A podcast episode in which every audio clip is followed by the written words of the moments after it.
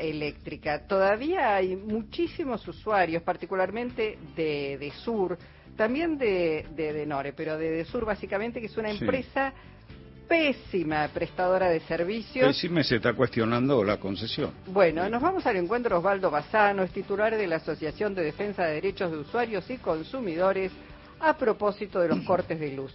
¿Cómo te va, Osvaldo? Con Jorge Alperín te saludamos. ¿Qué tal? Buenas tardes, buenas tardes a toda la mesa, buenas tardes a toda la audiencia. ¿Por qué? ¿Hay cortes de luz?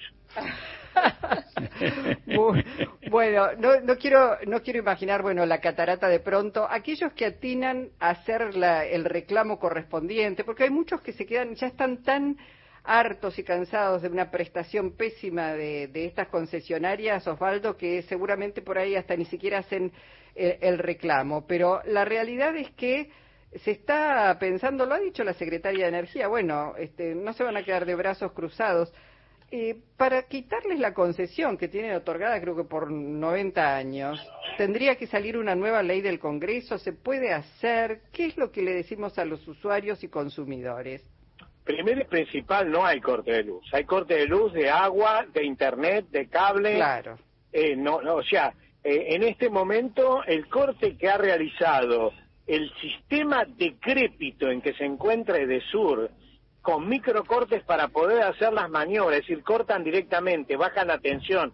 Por eso, eh, la, la, digamos, el formato en que inicié mis palabras es porque lamentable y desgraciadamente no son solo cortes de energía. Hay, aparte del corte de energía, una fuerte situación con la, lo que significa el corte de agua, el corte de, Internet y celular, que hoy es muy importante para todos los consumidores. que, Heladeras, además, ¿no? Eh, el, tema de, la, de los microcortes hace que se destruya el sistema eh, y, baje la tensión y eso signifique pura y exclusivamente luego que la gente se quede sin los artefactos eléctricos. Ahora en el en este momento es todo así. Sí, en el corazón del problema está la falta de inversiones de Desur, ¿no? Exacto, porque los microcortes y baja de tensión es debido a eso.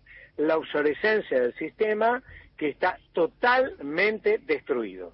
Entonces, lo que hoy queda, que la Secretaría ha manifestado muy claramente, es que eh, se dé de baja el, eh, y se rescinda el contrato. Es que debería hacerse. Nosotros estamos pregonando, generalmente hace muchos años ya, que se le cancele el contrato a, a, se le rescinde el contrato de Sur y a Edenor también y se proceda a la estatización de la misma y a la posterior eh, reorganización de todo el sistema de generación, transporte y distribución, porque lamentablemente se ha formado un monopolio muy grande que está terminando con el sistema. Osvaldo, pero yo te planteaba, tienen una concesión por 90 años. Esto eh, ¿qué implicaría después un juicio en el CIADI? Porque ya sabemos cómo operan estas empresas. Pero en la cantidad de multas y sanciones que tienen, amerita eh, que en una forma directa le cancelen la concesión.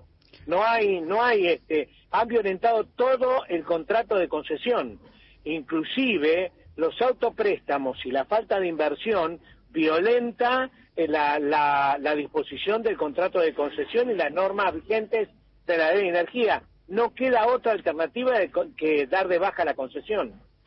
Ahora, uno se puede imaginar, de acuerdo al, a cómo se mueve la, la, principal oposición Juntos por el Cambio, que no van a dar este, suficientes votos para que eso se concrete, ¿no?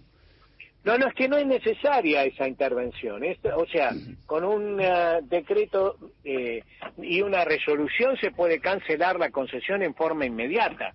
Eh, estamos frente a una empresa que no ha cumplido ninguno de los extremos de la concesión. Se tiene que dar de baja la, concesión, no se necesita ninguna norma de Congreso. Mm. se dio un error hacer pasar por el Congreso una facultad directa del Estado. Una empresa que tiene la concesión no está eh, facultada para eso.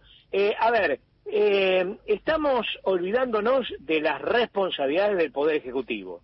El Poder Ejecutivo tiene facultades en su poder de administración y poder de vigilancia sobre aquellas actividades que violentan derechos de las personas. En Pero este además, caso, perdón, en este caso es muy grave porque no solo no se presta el servicio, sino que se causa un perjuicio a las personas, inclusive con riesgo de vida. Osvaldo. Me he enterado que no hay, han suspendido intervenciones quirúrgicas también. En la ciudad de Buenos Aires, los trabajadores del Hospital Durán dicen que por lo menos hay 20 operaciones diarias que se suspendieron la última semana debido a las altas temperaturas. Ahora, es gravísimo eso, como no hay grupos este, electrógenos en los hospitales. La verdad que es un disparate lo que, lo que, uno llega a escuchar. A ver, cuando uno tiene un sistema de energía en un hospital, necesita que sea energía constante. Los grupos electrógenos pueden no tener esa energía constante y eso puede eh, eh, causar un, desastre cuando estamos frente a una operación. Mm. No nos olvidemos que se necesita en un quirófano una cantidad de energía eléctrica superior a la que conocemos. Hay elementos que tienen que estar funcionando. Imagínese que si no hay energía constante eh, y sí, un monitor de corazón, que exacto, sí, estamos frente a una problemática. La luz que se utiliza eh, para iluminación es muy alta. Entonces necesitamos eh, y, y, eso el grupo electrógeno a veces no tiene esa esa temática y eso es eh, debido a que la prestación del servicio de la empresa tiene que ser acorde al, a las necesidades. Entonces estamos frente a una problemática muy seria. Mire, eh, eh, Luisa, estimado Alperín, acá hay un problema serio que es que la empresa que presta el servicio de energía eléctrica de distribución de Sur. Hola. Osvaldo. ¿Se cortó? ¿Se ah, cortó? No, a lo mejor a lo mejor, sur cortó no, pero pensaba, a, propósito de lo que viene diciendo este Osvaldo Bazano, que ni hablábamos de falta de inversión, pero ni siquiera en la época en que cobraron tarifas que aumentaron el 3.000 por mil las tarifas, ni siquiera allí hicieron... ni siquiera Yo allí. decir, en, en, mi casa, eh, los fines de semana, cada vez que hay un poquito de viento o lluvia, cortan la, se corta la luz. Se digo, no lo resolvieron nunca. En todos estos años jamás vuelve, se repite el mismo problema. Osvaldo, estás en línea.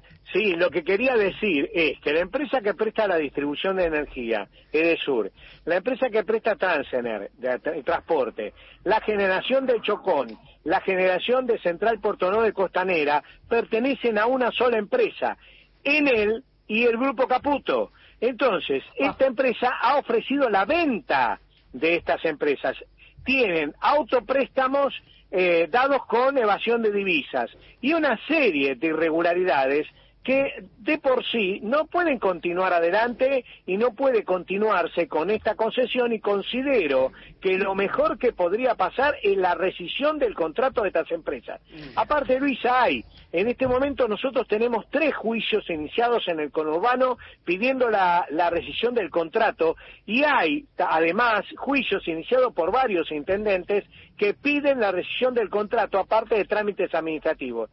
Osvaldo, qué, más, hay que hacer. Mm. Osvaldo, más allá del caso de esta, de esta empresa, eh, hay ya varias décadas de experiencia de privatización de servicios públicos monopólicos. Eh, ¿Qué saldo queda? ¿Es realmente eh, todavía da para confiar en, en, una, en un grupo privado para operar un servicio público tan básico como, como el de la luz? O, la experiencia de estas décadas muestra que no, no es confiable esa vía y que el Estado tiene que estar? Tres conceptos principales. Primer concepto, la generación, los precios de generación son internacionales, por lo tanto nosotros estamos pagando el precio de generación de energía eléctrica a valores que no son reales, es decir, la energía es muy cara, la que por lo menos consumimos los argentinos. Segundo concepto, 30 años, 30 años de concesiones nos ha dejado un sabor muy amargo de que el sistema de privatizaciones con garantía de ganancia para las empresas y socialización de las pérdidas no ha dado resultado. Tercer concepto, el Estado no es tan malo para prestar servicios públicos. Los servicios públicos tienen que estar en cabeza del Estado. Y si el Estado le da por concesión a algún privado, no puede ser que el privado tenga un absoluto monopolio de la concesión. No, con una pata del Estado adentro, claramente. Eh, el Estado tiene que estar, en este momento se necesita la estatización, el estudio eh, de cómo tiene que realizarse toda la prestación del servicio y luego, si es necesario, alguna eh, intervención privada, pero con el Estado adentro. Claro, bueno, porque además estamos hablando de áreas que son estratégicas. La energía eléctrica es un área estratégica, más allá de que es un derecho humano de los ciudadanos y ciudadanas a tener un servicio que les permita desarrollar toda su existencia. Es estratégico, por eso es un disparate haber privatizado esto, bueno, o concesionado esto. Luisa, Luisa prestame atención, hay 70 millones de teléfonos celulares el 2020 fue un quiebre para el sistema de comunicaciones en el mundo, en la humanidad. Todo es por Internet, todo es por telefonía celular. Hoy, más del 50% del servicio de telefonía celular e Internet está o caído o cortado por la falta de energía eléctrica.